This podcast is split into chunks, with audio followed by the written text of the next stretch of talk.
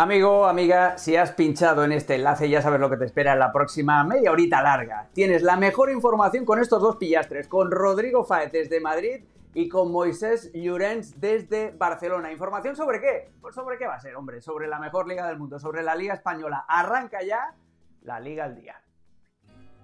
Y tenemos este menú que contaros. Vamos a analizar la victoria, una más in extremis, del Barcelona la lucha en lo más alto de la clasificación entre el Girona y el Real Madrid. Hay sustito para la porta de la información que solo tienen nuestros insiders y vamos a ver la bronca que se armó entre Sergio Ramos y un aficionado del Sevilla. Todo esto y alguna cosita más que tenemos eh, preparada con nuestros eh, insiders, amigos, os lo voy a decir ya última vez, eh, que estamos ya a día 5 de enero. Feliz año nuevo a todos, feliz año Rodri, feliz año Moy, ¿cómo estáis amigos? Muy bien, muy bien. Le, comenté ayer a, Hércules y a Mauricio en Ahora o Nunca que sería la última vez que iba a felicitar el año, pero bueno, eh, me la has puesto ahí a tal, votando, pues la rematamos. Te, hago una asistencia así sin mirar, hombre, a la Michael Feliz año a todos, feliz año a Rodri, feliz año a ti, feliz año a Lancha, a todos los compañeros de producción, a toda la audiencia, a los haters también. feliz uh, hater nuevo, feliz hater nuevo. Y nada, cuando quieras arrancamos.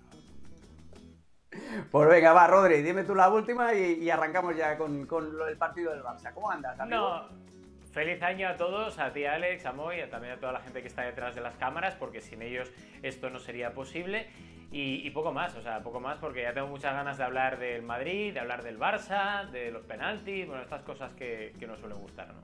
Pues venga, ya sabes, vamos a meternos primero en lo que hizo ayer el Barça en el estadio Nuevo Gran Canaria, en la cancha de Las Palmas después de ganar 1 a 2. Se había avanzado el equipo de Xavier García Pimienta con un gol de un ex del Barça, de Munir, a pase de otro ex del, Barça, de Sandro, pero en la segunda parte Ferran Torres eh, primero y después Bundogan de penal eh, le dieron la vuelta al marcador. Eh, Moy, ¿qué te pareció el partido? Te escuché ayer precisamente en Ahora o Nunca. La primera parte del Barça fue una más, de esas que el Barça la agarra, hace así, le hace una bolita y la tira directamente a la papelera sin ningún disparo a portería, que eso es muy preocupante. Pero una vez más, también Moy, el Barça en la segunda parte, se pone las pilas, entra en modo pánico y es capaz de remontar el, partido. ¿Qué más te deja este encuentro cuando vemos aquí las estadísticas del partido? El Barça le ganó la, la posesión, acabó disparando 15 veces, eso sí, en la primera parte, insisto, no hubo ningún disparo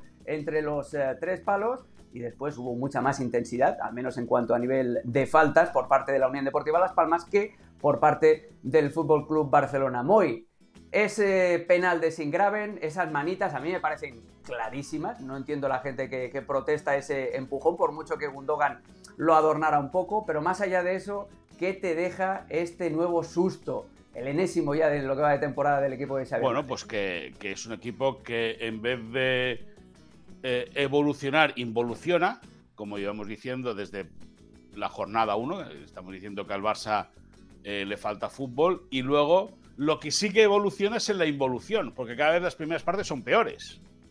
Es decir, ante el Almería, por ejemplo, ¿no? Por ser el, penúltimo partido. Es verdad que el Barça hace una primera parte desastrosa, pero es cierto que marca un gol, que Lewandowski tiene la opción de conseguir el segundo, cosa y el portero de, la Almería acaba sacando eh, un remate que hubiese sido el 2-0 y ahí sí que se hubiese acabado el partido ya en el primer acto, ya no estaríamos hablando de eso, pero como no sucedió, pues las sensaciones que dejó el equipo ante la Almería la primera parte fueron terribles, pero es que ante la Unión Deportiva Las Palmas fue peor. Fue peor y además eh, da la sensación de que Pimi, de que García Pimienta le puso eh, eh, el anzuelo, tiró el anzuelo a Xavi y Xavi lo mordió. O sea, juntando muchísimo más las líneas, adelantando mucho más la línea defensiva y teniendo que jugar siempre el Barça tratando de superar en pase vertical, porque sabe, eh, García Pimienta sabía que en juego combinativo es muy difícil poder superar eh, un bloque tan compacto como el que tenía la Unión Deportiva Las Palmas. ¿Ahí qué sucede? Pues que evidentemente Las Palmas aprovecha. Yo creo que es la única combinación en la vida en la cual Sandro y Munir han conectado una asistencia y gol creo que debe ser haber sido la. la, Tú es muy malo, creo que debe haber sido la única vez en la historia, más allá de cuando los dos jugaron en los juveniles del Barça y ganaron con pibe por ciento la Youth League, ¿me entiendes? la, Copa de Europa creo que fue en el año 2015. La primera edición de la Youth League la gana el Barça con Sandro y con Munir como referencias atacantes de aquel juvenil del Barça. Si no me equivoco, Munir mete un gol de medio campo en Sí, sí, sí, sí. una final que gana el Barça por cuatro, goles a cero. Creo que fue al Benfica, si no recuerdo mal. bueno, un, Barça muy sobrado aquel, ¿vale? Pero bueno, dicho eso, luego ya en la segunda parte sí, el equipo, el equipo reacciona, pero también que menos que esperar algo de un conjunto del Barça que tiene, no para hacer mucho más, para hacer muchísimo más. Y te voy a decir una cosa, se vende que el Barça reacciona. Es verdad que reacciona y empuja y acaba metiendo atrás a las palmas. Es, verdad. Pero tampoco tengo la sensación de que fuesen 45 minutos ni mucho menos primorosos del Barça. Fueron 45 minutos de picar no, de picar piedra, de, de, de un funcionarismo, de, funcionarios que tenían que ganar el partido. Sí que en cuanto empata el choque, da la impresión de que el Barça en cualquier momento lo puede, lo puede remontar y bueno, y llega en la última jugada con un penalti, yo creo que clarísimo, pero además clarísimo, indiscutible. Y ya no solo que, al jugador de Las Palmas lo sancione el comité por la roja del árbitro, sino que encima García Pimienta, que ya cuenta poco con el futbolista nórdico que hizo el penalti, pues aún cuente menos con él, porque lo que hizo fue una, una, una, una patochada, porque dice que Gundogan estaba para meter la pelota ahí adentro. A Gundogan le venía la pelota muy alta. Yo no sé si, si la habría metido o no la habría metido. Pero que es penalti tan claro como que estamos aquí leando los tres.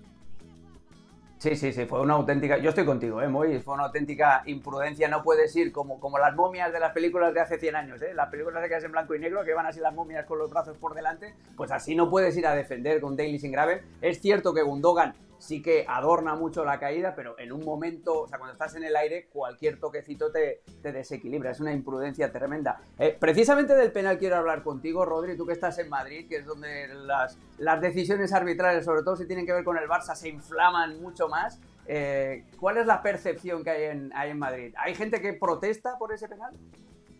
Bueno, eh, el tema es que es penalti. Tú tienes la norma en la mano y es penalti porque hay contacto. Pero eh, acabáis de decir las dos claves para mí, más una tercera que voy a añadir yo. Primero, no llegaba la pelota a Gundogan. Segundo, mm, el apoyo no es que sea demasiado.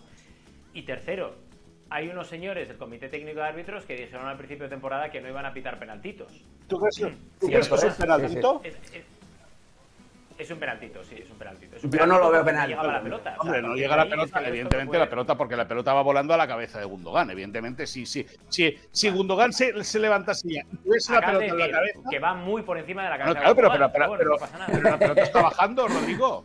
Es que, es que escúchame una cosa. ¿Llegaba la pelota? Yo entiendo, sí no? llegaba, llegaba, pero no sé si para embocarla o no. Llegaba, pero para embocarla o no. Yo te digo una cosa. Te digo una cosa. Eh, es normal que en Madrid no, no vean penalti. Yo lo, yo lo, entiendo. Porque como Carvajal lo hace todas las semanas, dos o tres veces por partido, y nunca se lo pitan, están mal acostumbrados. Pero sigue, sigue vendiendo la burra. No, eh, claro que sigo. Y te digo porque, eh, al igual que tú, sin venir a cuento, a mí me pregunta el presentador, muy bien llevado por cierto el programa por sí, Pareja, ¿cuál es la percepción en Madrid? Yo respondo. Y ya estás tú sacando que si no, no, es verdad. Es que es verdad. Y, te digo una cosa, pues es, si este penalti en vez de Gundogan se lo hacen a cualquier jugador del Real Madrid, estás diciendo lo mismo que dice todo el mundo, porque es un penaltito. y a principio de temporada el Comité Técnico de Árbitros dijo que no iban a pitar penaltitos. Y se están pitando penaltitos. Y me da igual que sea a Gundogan, que sea a Jan Urban o que sea a Polster por de los Urban. No, a Polster, a, Polster, ya le regalaron uno Brito Arce en el Camp Nou. en el Camp Nou, sí, es verdad. Pero bueno, Justo antes de Navidad. la obsesión no, es nueva. La obsesión no es nueva, no. Yo creo, que, yo creo que no es penaltito, yo creo que es un penalti como una casa pero como una casa, de los más claros que se ha visto en toda la temporada, sin ninguna duda. La acción del si penalti es. Entonces, si penalti es, Aquí en Madrid se dice que es penalti. Entonces no digas que es un penaltito, di que es un penalti como una casa. No, es, que es, penaltito. O sea, quiero decir, con la norma encima de la, de la mesa, tú abres la International Board y sí, pues sí, hay contacto y hay un derribo. Es penalti. Pero es un penaltito porque no llega la pelota, porque está fuera de posición y porque los árbitros dijeron que no se iban a pitar penaltitos a principio de temporada. Ya está. Si es que al final es un poco la incoherencia, no del Barça, no del Madrid, no del aficionado, es la incoherencia del propio comité técnico de árbitros. Que es así, que no saben ni por dónde les viene, ni a los españoles ni a los europeos. Ese es el problema, porque no es un problema de Madrid-Barça, insisto, es un problema de aplicación de ciertos reglamentos o del reglamento en sí, que para mí es una chapuza. Pues yo creo que no es un penal, yo creo que es un penaltazo como una casa. De los más claros de la temporada. Hemos, hemos, arrancado, hemos arrancado más fuertes que el vinagre, eh, eso me gusta porque tenemos eh, energía en este 2024. Más fuerzas que las excusas de alguno. Ah, exacto. O los complejos de otro. haya paz, haya, paz. me vais a tener que meter en el medio de la cajita para, para, que os pueda separar un poco, ¿eh? porque si no es imposible seguir. Ahora, antes de pasar a, lo que viene ahora para el Barça, muy rápido, ¿por dónde, por dónde le duele al equipo? ¿Por dónde le duele al Barça? Eh, muy, muy rápido, ¿eh? O sea, yo creo que utiliza fatal las bandas y hay una cosa que, que no está haciendo que el año pasado sí que lo hacía mucho mejor. La presión y sobre todo la presión tras ah, pérdida. este Barça ha dejado de el Barça, el Barça y, vosotros lo sabéis y Xavi lo sabe y yo a Xavi lo quiero mucho. Mucho porque me parece que es un tipo sensacional, eh, un tipo eh, eh, próximo con el que se puede hablar, pero al Barça le falta mucho fútbol. Es que estamos hablando de esto a hoy. Pero si es que el partido llega a quedar con empate, yo tengo la sensación de que Xavi tiene la guillotina aquí. Aquí. En ¿Ah, tengo, pero, pero la sensación, no tengo la certeza, ¿eh? Tengo la sensación de que la guillotina está aquí. Y que al mínimo traspiés va a haber mucho ruido, mucha presión. Mucho ruido y mucha presión. Y, y un entrenador no puede jugar siempre con esa presión. Porque un día te lo salvan los jugadores. El otro día te lo salva un detallito al otro te lo salva lo que sea, pero llega un día que no te salva nadie, ¿eh? Y el día sí, sí, sí, sin Graven no hace el penal ayer, se, acaba en el empate. Y, el día, y el día que no te lo salva nadie, tienes un, lío. Y Xavi tiene, da la impresión que se le está acumulando muchísima, muchísima presión. Muchísima presión que de por sí ya tiene el entrenador del Barça y Xavi sabe que al equipo le falta fútbol. Ayer decía, mm. post partido, que en la primera parte lo que le faltó fue conectar un pase vertical. No, no. O sea, al equipo le falta. No, es que no hizo absolutamente nada. Al equipo le faltan muchas cosas. Y. y Rodri, tu punto de vista. Antes de, que Moisés nos dé los, los, planes. Espera, que quiero volver contigo antes de pasar, de acabar de, cerrar el Barça, para que nos expliques lo que le viene. Que entre otras cosas, hay un partido que tiene mucho peligro, que es la semifinal de, la Supercopa. Pero antes de eso, Rodri, en Madrid, ¿qué, diagnóstico se le hace del juego del Barça? Que el equipo no arranca y que va para atrás. Es eh, una realidad. Está haciendo el moonwalk, ¿eh? como Michael Jackson. Pues sí, algo parecido, porque fíjate, lo que dice Moy ahora, que lo comentamos bastante a menudo en los últimos meses, es una realidad y es la sensación que te das de fuera. Nosotros estamos aquí en Madrid o en cualquier otra parte de España y ves que desde el inicio no hay una confianza plena en Xavi por parte de la porta y que al final se apuesta por él, pues porque seguramente no había otra opción eh, tanto a nivel económico como a nivel de aunar un poco a la afición, de cara a la galería, etcétera, y que se le renueva esta temporada también con la boca pequeña. Que creo que además hace un esfuerzo el propio Xavi para no hipotecar al club en caso de un despido y que es probable, yo espero que no, porque yo sigo confiando en Xavi, pero es probable que esto eh, acabe mal.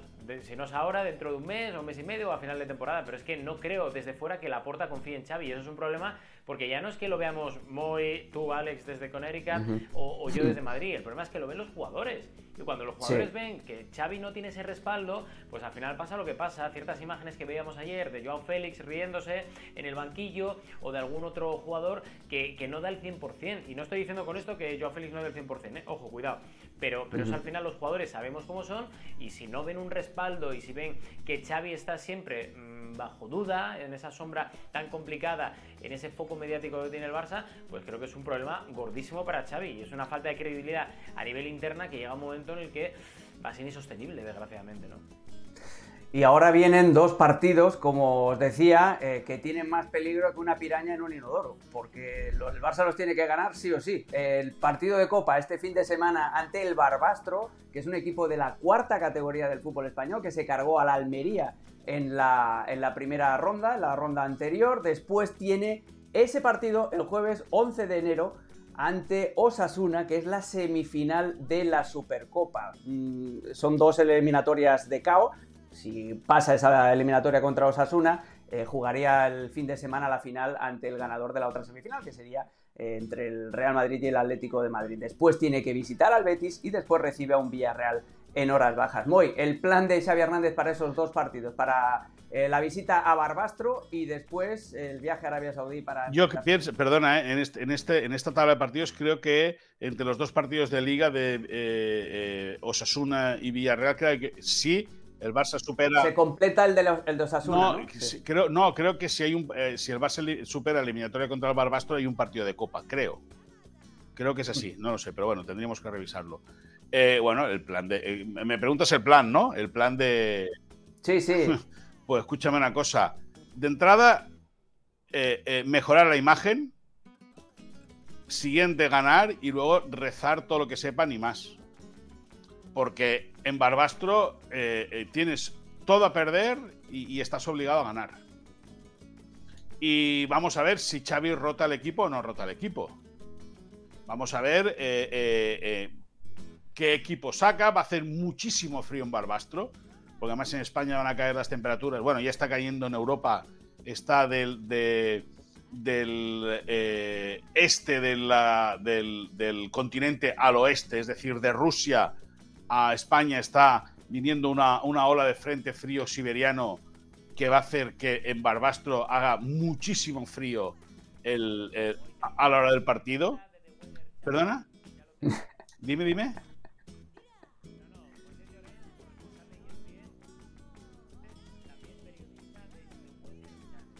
Oye, yo, yo, yo, trabajé en un canal de información del tiempo hace más de 20 años. ¿eh? y a muchos... para, que, para, que, la gente, para que la gente le ponga en contexto. Si no quieres, no lo cuento, lo digo, a mí me da igual. Lo que deberías mirar es tu micrófono. Lo que deberías mirar es tu micrófono, que llega muy bajito.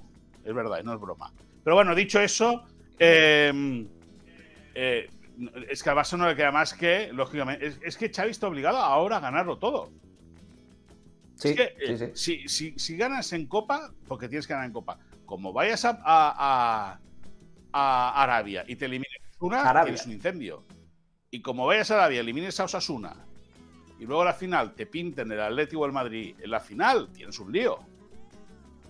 Por lo tanto, por eso te digo que la presión mediática, ya no la del club, sino además la presión mediática, porque como el juego del equipo no acompaña, los medios que antes que eran afines a Xavi ahora ya empiezan a disparar. Ya le empiezan a mover ah, así. Y ahí hay una presión, un caldo de cultivo realmente terrorífico, terrorífico. Que sí, que te lo pueden saber los resultados, como pasó ayer, que te pueden aliviar un momento, pero ojo, ojo que, que cuando le pellizquen a Xavi le van a hacer mucho daño, ¿eh? Bueno, pues eh, esos dos pellizquitos pueden venir eh, a partir de este fin de semana con esos dos partidos eh, consecutivos que tienen más presión que los tornillos de un submarino. El partido de Copa ante el Barbastro este domingo a las 3 de la tarde, hora del este, aquí en Estados Unidos. Repetimos, de la cuarta categoría del fútbol español y después ya el siguiente compromiso será el jueves 11 de enero en las semifinales de la Supercopa de España en Arabia ante Osasuna. Venga, ya hemos hablado del Barça, ahora es momento de hablar de los colíderes del Real Madrid, pero también del Girona. Rodri, vamos a empezar contigo. Eh, acaba la primera vuelta, 48 eh, puntazos que ha sacado no solamente el Madrid de Carlos Ancelotti, sino también el Girona de Don Michel Sánchez, que además nos regaló un partido espectacular contra el Atlético de Madrid, ese 4 a 3 loquísimo que tuve la suerte de comentar en, en Montilivi. Está la tabla, la diferencia de goles es la que le da al Madrid el campeonato de invierno, con 29 goles eh, de, diferencia por los 22 del Girona. Contrasta, por ejemplo, con los 14 que le queda al Barça, que queda en esa tercera posición a 7 puntos de los colíderes. Rodri, en Madrid, eh, sacando pecho después de que Ancelotti sea capaz de mantener al equipo en esa mm, regularidad competitiva a pesar de todas las bajas que tiene, parcheando ahí eh, como puede el hombre, como si fuera un zapatero remendón.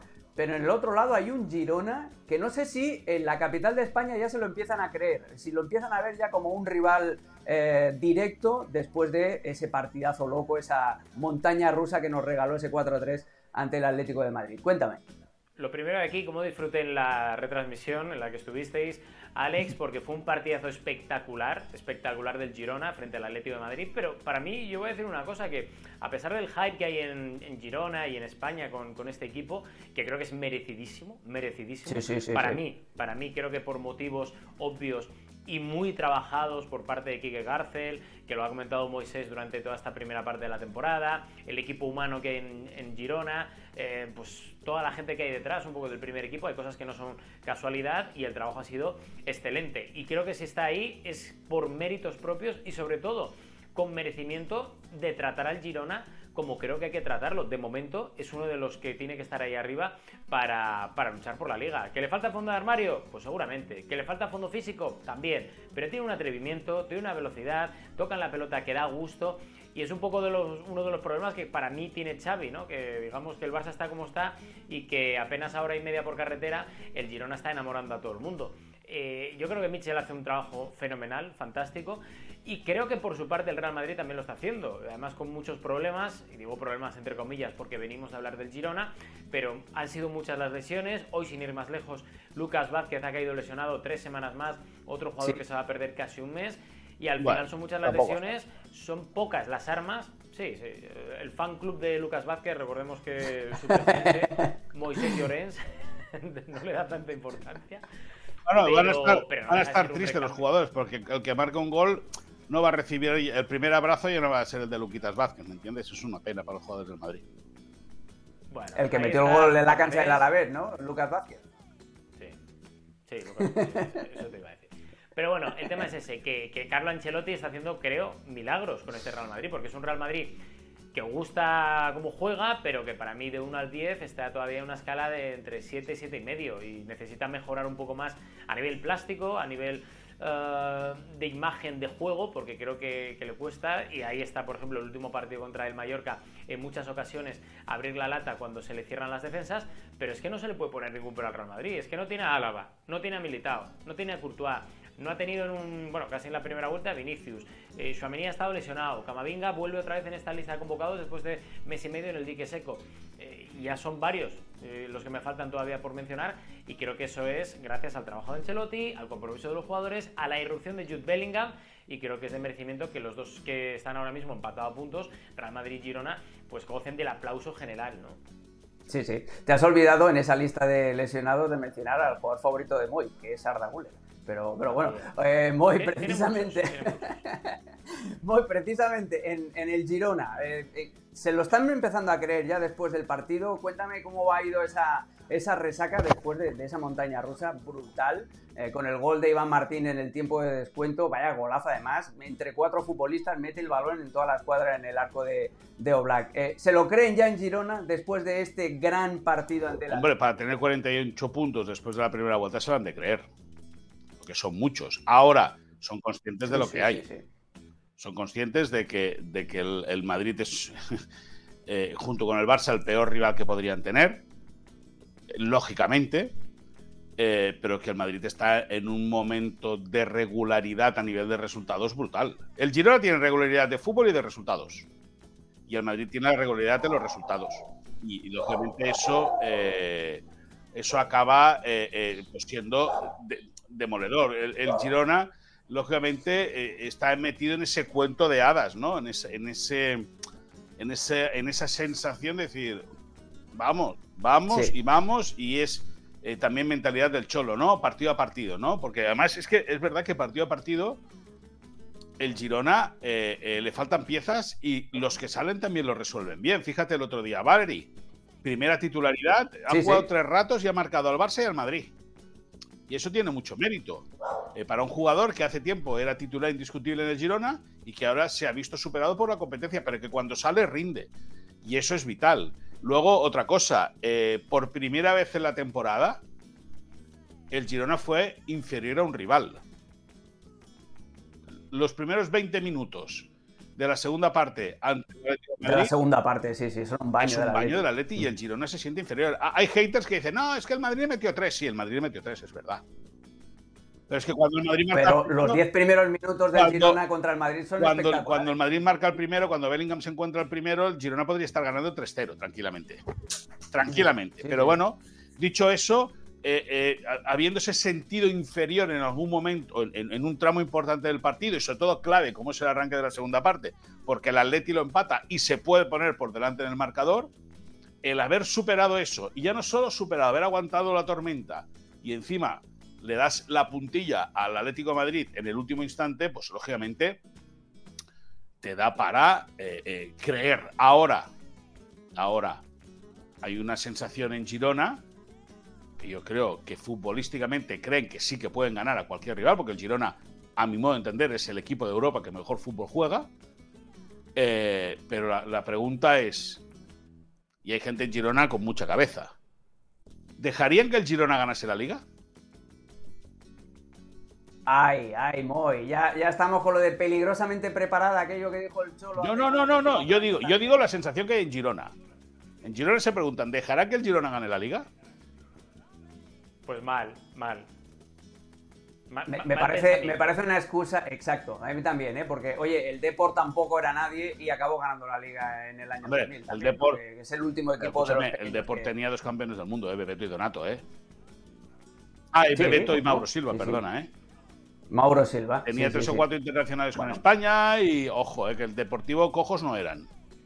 Yo creo que tiene más mérito. Y los del Girona también. no, los del Girona también son internacionales, ¿eh? Sigankov, Sí, sí, sí, pero Sigankov- eh, Jan Couto ya es internacional Sigan- con Brasil. Sigankov- eh, sí, El. Girona, recordemos, recordemos para la gente que no lo sepa, y, y no pasa nada, porque creo que además el trabajo se pondera también de esta forma, pero pertenece al City Group, por lo cual también no deja de ser un club hermano barra filial del Manchester Bueno, pero. ¿qué le deja? ¿Qué le deja al City?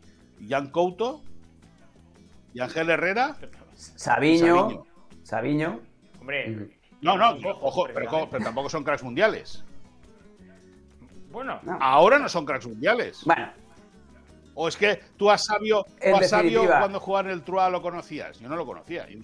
no sé, pero el Getafe no puede optar a Sabio. El Getafe no no, puede optar pero- a Jan Couto.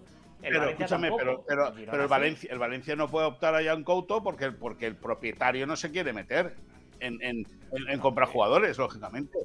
El Porque no se quiere tampoco, gastar si es los que cuartos. Cualquiera de estos, o sea, es que te diría, ni el Barça puede optar a, a Jan Couto, porque es del City, y el City dice, lo quiero meter aquí, No, no, y se no. va a meter aquí. Pero que al escúchame, final- y no pero me parece mal, ¿eh? pero al final el que paga es el Girona, ¿eh? Que, que- o sea, que el que esté, que, que al final que un jugador vaya de un lado a otro o, o- o- o- o que, o que se mueva en la dirección de, de la misma empresa, al final el, lo que se tiene que demostrar, que ahí es donde está el lío, si el Girona se mete en UEFA en la Champions League la próxima temporada, si podrá contar o no. son con entidades independientes. Sí, sí, de otro pero, es una pero no deja de ser también una Sí, ventaja. sí, bueno. que es sí, no, eh, estamos, estamos de acuerdo. O sea, es una ventaja porque forma parte de ese grupo, pero eso no significa que tenga fondos Ahí ilimitados y que tenga el, el- el truco de dinero ilimitado de- del FIFA o del Football Manager. Yo personalmente. El PC Fútbol. Exacto, el PC Fútbol que hacías el trucaje aquel y, y no paraba de entrar dinero y podías fichar a Kanchelskis, que tenía un 99 de velocidad. Eh, no, exacto. No, yo, yo lo que el tema que le veo al, al Girona es la defensa, que, que se- no vas a poder, meter cuatro goles en cada partido y encajas porque Daily Blind, eh, por ejemplo, eh, que el otro día anotó contra el Atleti, pero está lentísimo y es un jugador que el Atleti lo, lo fue eh, buscando Sí, pero- y lo pero, Alex, porque Morata todos los goles los, los pero, Alex, espalda. Para Dígame. modo de entender, y como vi el partido, Daily Blin aguanta la defensa del Girona en el momento complicado. Es decir, cuando el Atlético de Madrid hace todo el, el- el- el ataque frontal, el que aguanta en el eje es Daily Blin. Es decir, cuando ya no tiene que vigilar su espalda, es decir, que están metiditos atrás y bien puestos. Ah, bueno, cuando están ya metiditos atrás, sí, sí. O sea, Bueno, eh, la que falla Morata, hay una que falla Morata en una media vuelta con la, con la pierna izquierda que se le va arriba. Lo estaba marcando. Yo, mm, es que mira que me cae bien ese muchacho, ¿eh? Pero ese yo creo que es el punto débil de la defensa del Girona. Eh, anyway, ya veis cómo están las cositas. En Girona piensan que sí, pero que igual no les dejan. Hay que creerse a este equipo porque 48 puntos es una auténtica barbaridad Bueno. y sobre todo nos lo hace pasar muy Alex. pero que muy bien. Pero muy, tenemos que hablar ya espera. del con- tenemos que hablar el ya año del pasado, con- dígale, el año pasado sumó 49 puntos en toda la temporada el Girona, ¿eh? y este año 48. En toda la temporada. Sí, sí, sí, sí, sí. Sí, sí, sí, en media vuelta prácticamente ha igualado ya el registro de la temporada anterior y su objetivo principal era salvarse, cosa que ya lo ha hecho de, de carrerilla. Chapó, eh, enhorabuena, Gironins, eh, lo que acaban de hacer. Pero ahora vamos a centrarnos en el Madrid, Rodri, porque te voy a pedir que me digas lo mismo que le he pedido a, a Moy de los planes de Carleto. Copa del Rey este fin de semana en la, en la cancha de la Arandina, que es colista, es último de su grupo de la cuarta categoría de la segunda división eh, REF eh, y, que me digas también qué planes tiene Ancelotti de cara a esa Supercopa donde como ya has avanzado, Lucas Vázquez no va a subir a- al avión para Arabia Saudí. Pues empezando por esto último, eh, seguramente para la Supercopa, bueno, seguramente no, en principio va a recuperar Carlo Ancelotti a eh, Mendy, que va a volver otra vez a la convocatoria para poder jugar contra el Atlético de Madrid el miércoles y si consiguen ganar ese mini derby fuera de, las fronteras españolas, pues meterse en esa final. Eh, Arda Guller va a jugar este fin de semana contra la Arandina. atento, voy, atento, que debuta Guller. Sí, sí, sí. está siguiendo un, proceso de tratamiento, de vuelta a los entrenamientos y de a ver si debuta de una vez Arda Guller, que seguramente Arandina no sea el mejor feudo para, jugar y para debutar para Arda Guller, que el otro día llegó a calentar contra el Mallorca, pero viendo cómo estaba el partido, Carlo Ancelotti no lo vio como para, como para debutar frente a su afición. Eh, veremos a ver, veremos a ver si primero si debuta, segundo si no recae de sus múltiples lesiones y a ver cómo recupera poco a poco la mentalidad de, de un jugador muy joven, Arda Guller, el turco, que, da la sensación de que por lo que te dicen desde fuera tiene muy buenas condiciones, pero que necesita ordenar ciertas cosas para ir paso a paso. Luego, eh, Camavinga parece que va a volver también contra Arandina para ir pillando poco a poco minutos de juego. Da la sensación de que Vinicius no va a jugar este fin de semana, que no entra, en la lista de convocados para evitar cualquier tipo de riesgos y que pueda llegar bien a ese partido contra el Atlético de Madrid, más que nada porque al final Ancelotti quiere intentar quitarse ese mal sabor de boca de la temporada pasada cuando el Barça le barrió en la final de la Supercopa de España en Riyadh y intentar conseguir un título, porque a día de hoy de los cuatro que van a esa Supercopa, Osasuna, Barça, Atlético de Madrid y Real Madrid, el equipo blanco ha sido el más regular, el más constante y el que mejor lo está haciendo de momento en el cómputo global. Otra cosa es eh, el jugar a partido único, dos encuentros, incluida una final si, si, consigue clasificarse. Pero vamos, que los planes pasan por ahí, por ir recuperando poco a poco a los efectivos, porque no haya recaídas y sobre todo por ganar el primer título de la temporada. Y todo pasa por eso, por esa semifinal ante el Atlético de Madrid, pero primero este sábado, como hemos visto, jugarán en la cancha de la Arandina, que en la ronda anterior eliminó al Cádiz, aquel partido eh, no se debería haber jugado porque la, cancha de la Arandina era una auténtica piscina. Parece que estará en muy, muy mejores, muchas mejores condiciones eh, en la cancha. Le van a invertir 150.000 euros para aclimatar el estadio para este partido, según he leído en el diario Marca. Y ahí estamos viendo, sábado a las 3 y media de la tarde, eh, hora del este, la Arandina de la cuarta categoría intentará tumbar al vigente campeón, al Real Madrid de Carleto Ancelotti. Ya hemos dado el repaso a la información más general, pero ahora viene la chicha que solo nuestros insiders nos pueden dar. Y tenemos que arrancar contigo, Moy. Eh, cuando mandáis los temas, yo no quiero preguntar, yo solo me quedo con los titulares porque quiero también estar atentito, estar así con las orejas tiesas. Y en el titular que ha mandado Moy hoy en nuestro chat de WhatsApp decía, Íñigo y Vitor Roque, coma, hasta junio. Explícanos, ¿qué planes? ¿Qué, significa eso? ¿Que Vitor Roque solo jugará en el Barça? Bueno, pues que está inscrito solo para seis meses. Igual que Íñigo ah, Martínez solo hasta final de temporada. Por lo tanto, cuando acabe este curso, van a tener que ser inscritos como nuevos fichajes. Porque recordemos que Vitor Roque aprovecha, entender, es decir, la lesión de Gaby, que lo tiene hasta fuera, hasta final de temporada lesionado, eh, ha abierto un hueco en la masa salarial y ahí se ha podido inscribir a la figura de Vitor Roque. Pero claro, el brasileño solo está inscrito hasta el 30 de junio, al igual que Íñigo Martínez. Por lo tanto, el Barça va a tener que buscar de alguna manera recursos para poder, eh, eh, eh, para poder seguir contando con los futbolistas las próximas temporadas. Y el Barça, recordemos que está muy ahogado en el tema del fair play financiero. Hay muchas promesas. Esto es el día de la marmota. No, es, es un aburrimiento constante. Es decir, al final el Barça va a tener que vender eh, todo es también porque eh, eh, Laporta buscó financiación en un fondo de inversión. no, han, no han llegado esos 40 millones de euros que tendrían que haber solucionado ese porcentaje de masa salarial para poder inscribir a futbolistas. el Barça ha demandado a ese fondo de inversión por incumplimiento de contrato. Pero bueno, esa es otra historia. El tema es que el Barça al final va a tener que vender algún gran jugador para eh, eh, poder solucionar eh, o, un gran jugador o un jugador que esté muy cotizado en el mercado, no sabemos quién, ¿eh? Y eso es, no es información, es intuición, lógicamente, para solucionar todos de una vez todos esos problemas. Porque se han repartido muchos activos eh, a través de, la palanca que en otros lados se llama financiación, en otros sitios son financiación, en Barcelona son palancas, en Madrid y en otros lados son financiación. El Barça ha buscado financiación vendiendo activos del club y lógicamente eso no está dando. Al final es un parche sobre un parche sobre un parche sobre un parche. Y no es serio. Por lo tanto, va a haber lío. Bueno, va a haber lío, ¿no? Puede haber lío. Yo no te digo que, que se vaya a generar ningún problema entre, por el futuro de Vitor Roque y de Íñigo Martínez, porque los dos son jugadores eh, del club y se consideran que son futbolistas importantes, pero sí que el trasfondo de todo lleva a eso, a lo que tú, a lo que dices, ¿no? Al día de la marmota, ¿no? A que cada verano va a ser lo mismo y el Barça va a tener o cambia muchas cosas o va a tener problemas para inscribir jugadores la próxima temporada. Pues estamos otra vez en, lo mismo. Yo, a mí, lo siento mucho por, los periodistas que seguís el día a día del Barça, porque os habéis tenido que meter a, estudiar leyes, a estudiar economía, a estudiar. O sea, es, increíble. No, pero además, cada uno te explica el fair play financiero de una manera diferente. Entonces, cuando crees que has entendido algo, viene otro, te lo explica de otra manera y ya no entiendes nada. No entiendes ni a uno ni al otro. Por lo tanto, cuando el Barça lo haga oficial, lo, comunicamos y fuera.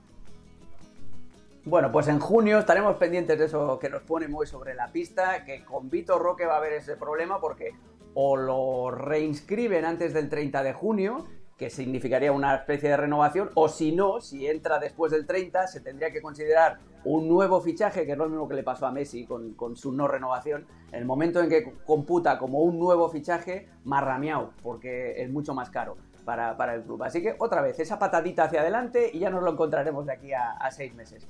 Rodri, eh, hablando del Real Madrid, también de movimientos de mercado, pero en este caso de los que seguramente que no se van a producir, porque lo del central parece que está bastante paradito, ¿no? Está muy parado. Hace tres semanas ya avanzábamos cuando aquí, en estos segmentos de la Liga al Día, que era muy complicado que el Real Madrid pudiera reforzarse con esa lesión de David Álava, más que nada porque lo que se encontraba en el mercado o no gustaba o no convencía o era demasiado caro. Por tanto, el Real Madrid, que no suele ser gracias a la acción de Florentino Pérez y a sus errores pasados, no es muy fan el presidente del Real Madrid de, de fichar a nadie en invierno, pues da la sensación de que va a terminar así el, mercado de enero. Nosotros lo avanzábamos y había mucha gente que se molestó, pero bueno, que al final cada uno tiene sus informaciones y hay que respetar las informaciones ajenas, pero, pero es que era así. Se sigue confirmando, el propio Ancelotti ya dijo en rueda de prensa que era complicadísimo. Eh, yo creo que hay un pequeño resquicio para ver si al final puede haber alguna opción, pero vamos, que todo el mundo te dice en el Real Madrid dentro del club, que de momento es muy complicado, casi imposible, y esa es la información que, seguimos manejando, ¿no? Para hacer un pequeño update. Más que nada porque al final eh, se van recuperando poco a poco a los jugadores que ya comentábamos antes, Camavinga, Suamini el otro día ya tuvo la opción de jugar, van a reconvertir a los dos dependiendo del partido y de la exigencia de cada cual eh, a una posición a otra en defensa y veremos a ver cómo le sale este experimento, ya no ahora en el mes de enero, que también, sino de cara a la vuelta de la Champions League en febrero, porque es una baja importante. Primero la de Militao, que ya la conocíamos desde aquel partido en San Mamés, y segundo la de David Alaba, porque era otro de los bastiones que tenía, a pesar de no estar en el mejor año posible. ¿no? Eh, Mendy es otro de esos jugadores que también lo puede reconvertir eh, Carlos Ancelotti a, jugar de central y meter a, a, Fran García o al propio Camavinga ahí en la banda izquierda. Son parches y hombre, después de la experiencia, estaba pensando en los últimos así fichajes de invierno del Madrid que me vienen a la cabeza, eh, Adebayor, eh, Gravesen y el mítico Fabert. Ninguno de los tres era central, pero vaya tela con, los fichajes del Madrid en... no me extraña, no me extraña que haya espabilado Florentino, eh, por si acaso. Bueno, a lo mejor también... Después de esos tres golazos que le marcaron de medio campo... A lo mejor también está un poco tieso, ¿no? De dinero en Madrid por el tema del estadio no, pero es una cuestión de que no quieren gastarse ahora 50 o 60 millones de euros. Ya está. O sea, es que es eso. No mm. quiero sacar otra vez el tema de, que el Real Madrid, lo dijo Javier Tebas, que está en guerra con Florentino, y Florentino está en guerra con Javier Tebas, de que el Madrid ha hecho bien las cosas en los últimos años. Llámalo como quieras, que si palancas, que si financiación, que si créditos. que ya te escuché antes, pero... No, pero, eh, pero es gracioso porque la, palabra palanca, el término palanca, se lo inventaron los propios dirigentes del Barcelona cuando vendieron no, no, no, no, este nuevo paquete de... No, no, eso es mentira, no, no, que va, que va, no, no. No, pero también es verdad, es verdad que el altavoz mediático madridista calla muchas cosas del, del Real Madrid. ¿Cómo es eso, no? El tema de los parkings del Bernabéu, el tema de, de los taquillajes que se han vendido 40 años. Tú lo leíste en prensa. ¿Yo? ¿Cómo? Lo leíste en prensa. Sí, pero no, no, no, en la prensa, no, la prensa no, no lo escuché en los medios más afines del Real Madrid. cuando lleguéis, si estáis así durante todo el show, cuando lleguemos a la bronca, es que no me lo quiero ni imaginar, ¿eh? Me voy a tener que esconder debajo del escritorio para que no me salpique la sangre, ¿eh? Ah, vale, vale, vale. Venga, eh, Moy, vamos con tu segundo insider.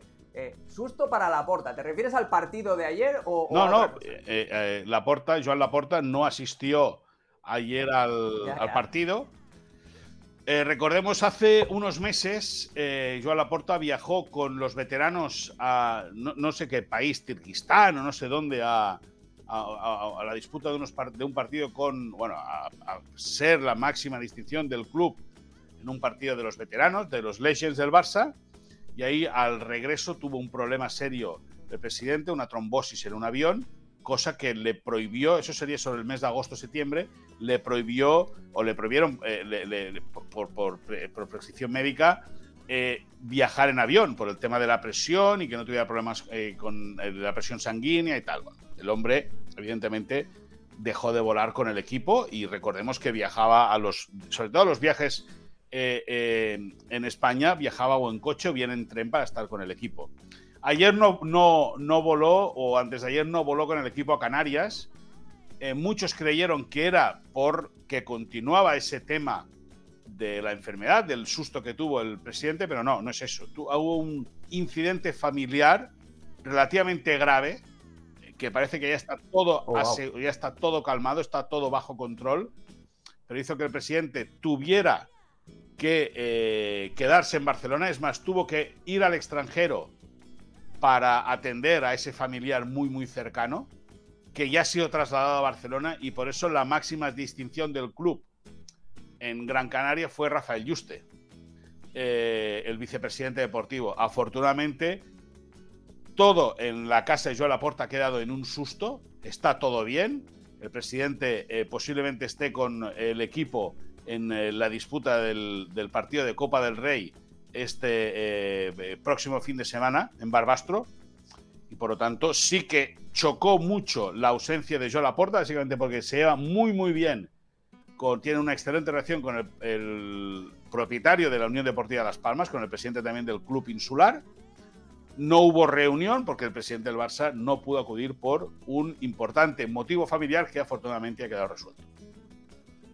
Bueno, pues le mandamos un abrazo a, Joan Laporta y nos alegramos de que esa situación familiar se haya quedado solamente en, un susto. Eh, una abrazada a la familia Laporta. Eh, Rodri, la última. Eh, Simeone, tenemos que hablar del Atlético de Madrid, que es el gran perdedor de esta jornada, porque se queda descolgado a 10 puntos tanto del Girona como del Real Madrid. cuarta derrota consecutiva fuera de casa para los del Cholo, que es su peor marca desde que agarró al equipo. Y el Cholo busca refuerzos en el centro del campo. Quiere ese pivote. Estaba meditando el otro día eh, cambiar a Edsel Witzel de posición. Al final lo, hizo jugar de central otra vez. Pero parece eso, ¿no? Que Simeone tiene en la cabeza que necesita un, organizador que le dé un poquito de descanso a Coque. Y sobre todo, darle la razón al propio Simeone con las demandas que tuvo ya en el mercado de verano.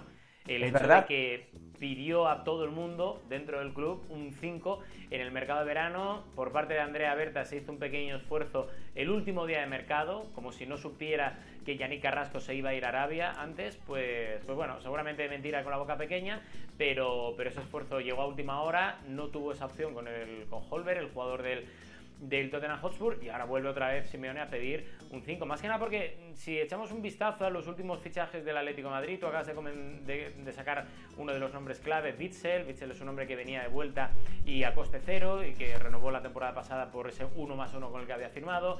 Ha llegado a Pilicueta, efectivamente, pero no deja de ser un refuerzo que viene también con la flechita hacia abajo y que viene de vuelta después de, ser una leyenda en el Chelsea. Savic ni está ni se le espera últimamente. Jiménez lesionado, muy irregular en las últimas, eh, no sé, 3, 4 temporadas y al final Simeone tiene un problema en la parte de atrás, sobre todo en la parte de atrás y en ese pivote donde él sigue pidiendo un 5 por delante de la defensa. Coque no está bien, el otro día se le vio, físicamente aguanta 60, 70 minutos como mucho y tiene desconexiones importantes para, para, el nivel al que nos tiene acostumbrados Coque, que cuando está bien es medio equipo, ¿no?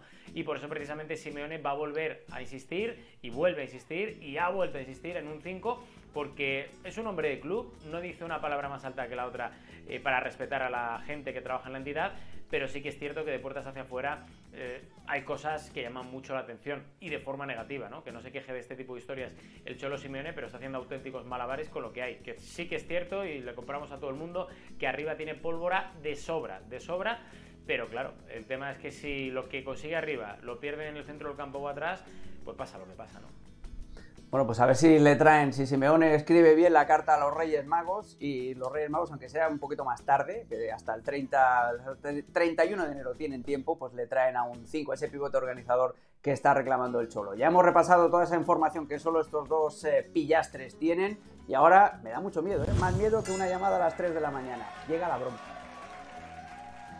y ya, pues como que ya uno lo hace así como con miedo y dice, bueno, a ver si estos dos han estado ahí tirando entradas ahí a balón dividido como si no hubiera mañana, imagínate ahora que esto es precisamente para divertirnos. Y vamos a hablar otra vez del Barça y de su entrenador, de Xavi Hernández, que pide hashtag respect, porque dice, ganamos en el último momento con un penalti, tenemos argumentos.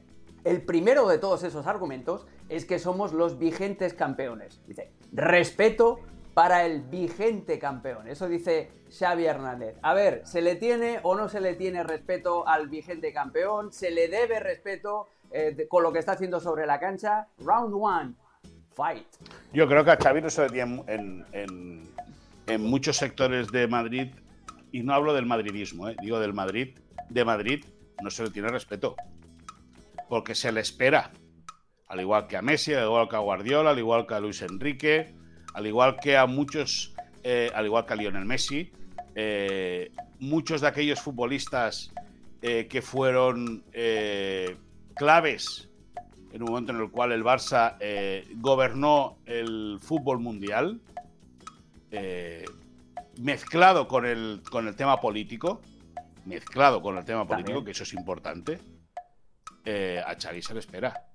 Se le espera constantemente. Una, y eso no quiere decir que se tenga que defender que, eh, a Xavi porque, porque sea el entrenador del Barça, ni mucho menos. Porque lo hemos dicho y, el que no, que pueda, ir a la hemeroteca lo puede revisar. O sea, el Barça futbolísticamente deja mucho que desear, pero mucho que desear.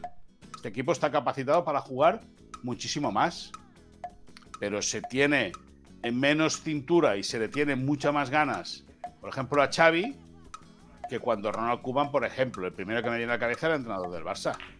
Con Koeman, bueno, el Barça perdía, pues bueno, pues, pues perdía. Eh, a, Xavi se le exige muchísimo, que también Xavi es, es víctima de sus declaraciones, ¿eh? Porque no puede decir que decir constantemente que el Barça es el club más difícil del mundo. Todos los clubes son muy difíciles. Porque todos los clubes tienen su presión. Todos. Desde el Barça hasta la Arandina. Todos tienen su presión. Por lo tanto, eh, eh, creo que a veces Xavi se, ha podido equivocar eh, expresando según qué cosas, diciendo que el Barça tiene que jugar bien, que tal. Al final te estás condenando a ti mismo. Ahora, eso no quita que Xavi exija respeto para el Barça, lógicamente porque es el actual campeón. Yo creo que a Xavi se le tiene la misma manera que se le tiene a cualquier otro, al igual que desde Barcelona se le puede tener a cualquier jugador o entrenador del Real Madrid, creo que no es especial en ese aspecto. Escuchaba atónito lo que acaba de decir Moisés, más que nada porque quien dijo que el césped nunca estaba a la altura a la que él quería, quien dijo que, claro, que estamos jugando con sol fue el propio Xavi, claro, así es complicado, complicado tener respeto a alguien ¿Sabes, que da la sensación de que, que eso, de sabes, lo único que busca sabes que esto va más allá de las excusas, es decir, el argumento de la excusa, sí, el argumento de la excusa es muy barato y tú sabes tanto como yo, porque además lo hemos hablado en privado, que el altavoz mediático madridista Xavi lo tiene cruzado. A Iniesta, a Iniesta, a Iniesta, a Iniesta, a Iniesta por ser Iniesta por llevar la Que al primero al que le atizan, Xavi, ese es el entorno de la porta cuando se filtra que no es la prioridad para entrenar al Barça. el primero que, atiza a Xavi es el aportista que es periodista y que está en el entorno culé y que compra el relato de la porta para atizarle a Xavi diciendo que le renueva con la boca pequeña. Ese no, es el problema que, tiene Xavi. Ese es el problema de la falta de respeto que empieza en Barcelona, no empieza luego en Madrid. Lo de Madrid es piquilla, ya está. Es piquilla y lo hubo toda la vida. El problema de Xavi es que tiene que tenerle respeto a Xavi toda la gente que está cerca de la porta. Ese es el problema que tiene, incluido el propio Laporta. yo digo que el altavoz mediático madridista tiene cruzado a Xavi. El único que se salva de toda este, de esta cuadrilla de exjugadores es Iniesta por llevar la, etiquetita de españolito. Eh, y porque, y porque eh, a pase ese Fabria, otro futbolista del Barça, España gana el Mundial. Pero bueno, dicho eso, eh, yo creo que a Xavi se le tiene muchas ganas. Y solamente tienes que ponerte los podcasts de los programas de radio nocturna, tienes que leer tweets de según qué periodistas, por cierto, muchos de ellos amigos tuyos, Rodrigo Faez, eh, en los cuales eh, se le critica todo a Xavi, se le critica todo a Xavi, pero escúchame, que están en su derecho, están en su derecho. Ahora, están en su derecho. A, ver si el Barça no, no, ahora déjame. no puede tener una Están en su derecho, lógicamente, ahora están en su derecho porque hubo mucho tiempo que tragaron, tragaron y tragaron. Y el que manejaba toda la tragadera era Xavi Hernández Creus. Bueno, pues yo, siempre. Yo soy... Alex, obsesión, obsesión y obsesión es eso. El Barça al final, no puede vivir obsesionado en este día a día. Estás con la obsesión, siempre. no, pero es que tú eres el que me está demostrando esa obsesión. Y el, que se defiende siempre tú eh, eh, eh, rebatiendo argumentos diciendo la obsesión, jajaja, ja, ja, la obsesión, ¿de dónde te pones a hacer el, el, monigote así con la PlayStation y cosas de estas? Escúchame una cosa, Rodrigo. Hasta el fondo. No, no, hasta, el fondo. No, Moisés, que estás equivocado. Que siempre dices lo mismo. Es el mismo relato, las mismas excusas, las mismas obsesiones que si altavoz mediático que si Florentino, que si los tuiteros, que si mi abuela, que si mi madre, que si mi prima. Es que no podéis estar así. Necesitáis un poco de autocrítica y si Xavi pide respeto, lo primero que tiene que hacer es él mismo dar un poco de respeto y respetarse a sí mismo. Hoy he visto la rueda de prensa de ayer del partido contra las Palmas y ya estaba a lo Bangal diciéndole a una periodista que no se Tú no te creo, no te creo, no creo ni que vieses el partido ayer. Mira lo que te digo. No, lo vi, lo vi a última hora. Venga, va, no, entremos, no entremos en descalificaciones. Yo solo voy a decir una cosa. A las 3 de la mañana. Yo solo voy a decir. A las 3 de la mañana lo vi. Como sea, independientemente del Estado. Yo solo voy a decir una cosa. Si Xavi pide respeto, que se lo pida primero a sus jefes que le metieron mano en la convocatoria para Amberes. Ahí es donde tiene que empezar Vaya. a pedir respeto. No, Alex, no digas eso. No, no, Estás comprando el relato madridista. no, no, no. Pero, no, no. Es que Alex también es parte del altavoz mediático madridista. Déjame que te diga una cosa. Aquí se dijo esto, ¿eh? Aquí se dijo esto, ¿eh? Lo que hay que ver y se dijo lo de la porta con, con eh, eh, el tema de la, de la convocatoria, ¿eh? Es decir, y al final. No, no, aquí se ha explicado bien. Aquí, se ha explicado bien. Aquí se ha explicado bien porque luego viene. Lo... Da igual, da igual, dejémoslo aquí. Venga, venga, ya está, porque se nos acaba el programa, pero hay que ir también. Sale el cuarto árbitro con la tablilla al tiempo extra. Y hoy la palabra del día en nuestro show es respeto, porque no solamente lo pide Xavi Hernández, sino también Sergio Ramos, que después de que el Sevilla perdiera ayer 0-2 contra el Athletic Club, estaba el hombre dando una entrevista a los compañeros de Dazón en España y tenía tres o cuatro energúmenos chillándole mientras el hombre estaba intentando dar su punto de vista. Y aquí, yo lo voy a decir, ¿eh? hashtag Team Sergio Ramos al 100% se encaró con el espectador y le dijo esto, ten un poco de respeto, estamos hablando, respeta a la gente y al escudo, estamos hablando, respeta y cállate ya. Y me parece, mira, es que no, eh, me duelen las manos de aplaudir amigos a, a Sergio Ramos porque ya está bien de que los futbolistas tengan que aguantar gritos, tengan que aguantar eh, acoso en redes sociales. Bueno, no solamente los futbolistas, nosotros también pillamos bastante, eh, aunque sea de, rebote. Un poquito de, por favor, que, dicen ahí en España y un poquito de, respeto. Eh, Rodri, tú que conoces un poco más a Sergio Ramos, ¿esta reacción qué te parece? Pues me parece que es lo más puro de Sergio Ramos, lo más sincero y sobre todo tirando de capitanía y de mucho sevillismo. Hay que recordarle a ese señor o a ese energúmeno que le estaba diciendo de todo desde la grada que primero ayer Sergio Ramos no tiene la culpa de lo que pasó que Sergio Ramos II no tiene toda la culpa para nada de lo que está pasando en el Sevilla esta temporada. Igual hay que mirar un poco más arriba y no solo a presidencia, sino incluso a algún director deportivo que da la sensación de que se le queda grandísimo, grandísimo el Sevilla. Y estoy muy, con, muy contigo, Alex. O sea, ya está bien de que los jugadores tengan que aguantar todo tipo de barrabasadas de la típica gente que va al fútbol a intentar eh, insultar a los jugadores. Si el Sevilla va mal, pues coges y, te fastidias. Es que es así, es así. Igual que yo me fastidio cuando el Sporting no va bien, eh, que es bastante habitual en los últimos años, desgraciadamente. Pues ya está, es fútbol. Y no hay que, y no hay que echarle algo que no se puede decir, pero que empieza por M, a cualquier jugador o a cualquier profesional, por mucha culpa que tenga, más que nada porque al final los que toman las decisiones no son los del campo, que pueden estar más o menos acertados. Los que toman las decisiones son los de arriba. Y hay una cosa importante. El hecho de que el cliente pague no quiere decir que siempre tenga la razón. Y si alguien falla, pues hay que decírselo. Y no pasa absolutamente nada. Que Yo lo que he leído del caso es que los insultos no eran para Sergio Ramos, que por cierto ya está pasadito de todo, ya tendría que empezar a pensar en otras cosas. Eh, ser el capitán del Sevilla conlleva tener mucha responsabilidad y no sé si ya está él capacitado. Ha sido un excelentísimo jugador, un, un, un jugador, un futbolista eh, de los mejores que ha dado el fútbol español en toda su historia.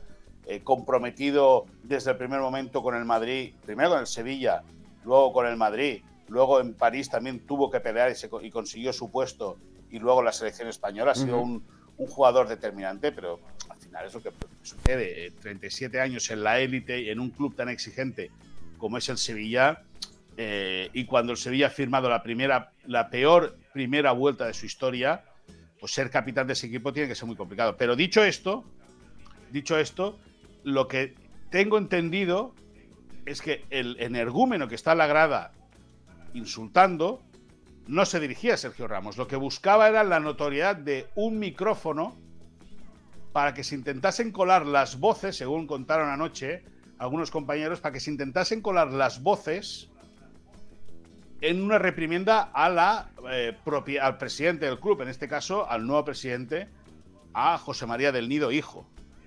Eh, con todo esto, Sergio Ramos es cuando explota, eh, cuando dice que, se calle, lo, como, hemos visto, lo hemos escuchado y lo hemos leído, ¿no? Está claro que al final el Sevilla eh, tiene un problema muy, muy importante. Eh, ha pasado de comer jamón 5J a comer mortadela del supermercado más barato que hay en cualquier rincón del mundo, desgraciadamente. Ha pasado de paladear el mejor champán a beber agua eh, eh, eh, en mal estado o agua destilada. Y lógicamente eso la gente en Sevilla lo sufre, lo padece. Hay mucha competencia en la ciudad con la gente del Betis, que tampoco está para tirar muchos cohetes, pero sí que es verdad que el Sevilla viene de estar muy arriba, ya se encuentra coqueteando con los puestos de descenso y lógicamente entre la situación institucional que es muy complicada y el capitán que va a dar la cara y se encuentra con un tipo que increpa a la directiva y que él le, le recrimina en cara que que se calle la boca, pues al final el impacto mediático con una figura con Sergio Ramos es muy importante. Bueno, pues ya aquí estoy con Sergio Ramos, independientemente de si tú quieres expresar tu, tu opinión y tu descontento con la directiva en unos micrófonos, deja trabajar a la gente, que yo igual que vosotros he sido muchos años reportero de cancha y no hay nada peor que estar intentando hablar, intentar, intentando hacer tu trabajo y tener a, gente aquí calentándote la, la oreja. Pero bueno, no me habéis calentado la oreja, me, habéis dado, mandado calidez con, vuestras aportaciones. Chicos, espectacular trabajo en el primer show del año. Nos vemos eh, pasado. Espectacular trabajo, Oye, cambiar un poco la, bromita. cambiar un, después de la cambiar un poco ya la bromita, que este señor hace 20 años que se retiró, ¿eh? Pero bueno pero nosotros somos ya también un poquito desde hace tiempo. ¿eh? que la gente Venga, amigos, nosotros nos retiramos. Volvemos, desde que me pagas el sueldo, desde que me pagas el sueldo desde lo de Mbappé, vivo como un rey, campeón. Pues mira, que sea para bien. Exacto.